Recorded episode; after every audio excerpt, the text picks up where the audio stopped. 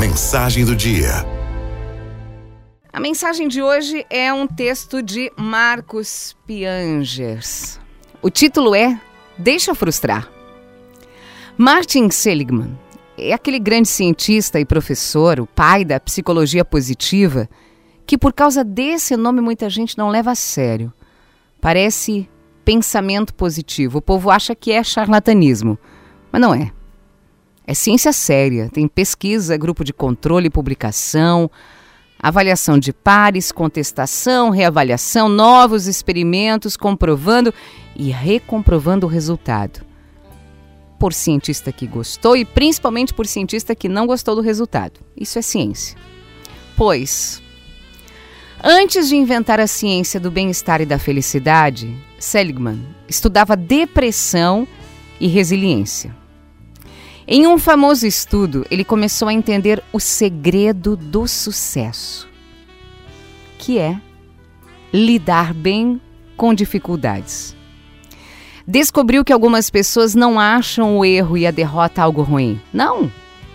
Acham uma coisa boa a frustração, pois assim estão melhorando, estão aprendendo. Anos depois, a professora Carol Dweck ficaria famosa pesquisando e nomeando esse comportamento de mindset de crescimento. As pessoas bem-sucedidas sabem que a frustração faz parte da vida e é vital para o aprimoramento. Eu digo tudo isso para falar do recente fenômeno moderno do álbum de figurinha da Copa o álbum da Copa do ano passado, agora do fim do ano, se completava em menos de um mês. Os pais, os pais não aguentavam ver o filho frustrado, ou melhor, amam tantos filhos que querem que seja feliz. E qual o problema, né, de dar um pacote de figurinhas de quatro reais para os filhos ou dez pacotes?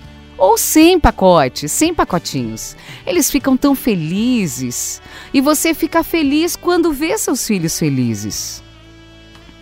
A nossa geração foi criada para acreditar que todos os caminhos para a felicidade são através das compras. Aprendemos a misturar desejo e necessidade. Éramos felizes brincando na rua ralando o joelho, sem luxo nenhum, mas com pais muito trabalhadores. E privamos agora a nova geração, os filhos, desse ensinamento básico. Na vida, você tem que batalhar para conquistar. Uma pessoa que não se frustra não aprende a ser resiliente. Sem resiliência, não aprende o valor do esforço. E sem esforço, não conquista nada. Sem conquistar nada, não é feliz. Tirando a frustração dos nossos filhos, arrancamos deles também a possibilidade de serem felizes. Não me entenda mal. Não precisamos ser duros ou agressivos com os nossos filhos, não é isso. Só não precisamos dar tudo o que pedem, nem tudo o que achamos que querem. Suprir todas as suas necessidades é importante. Necessidades.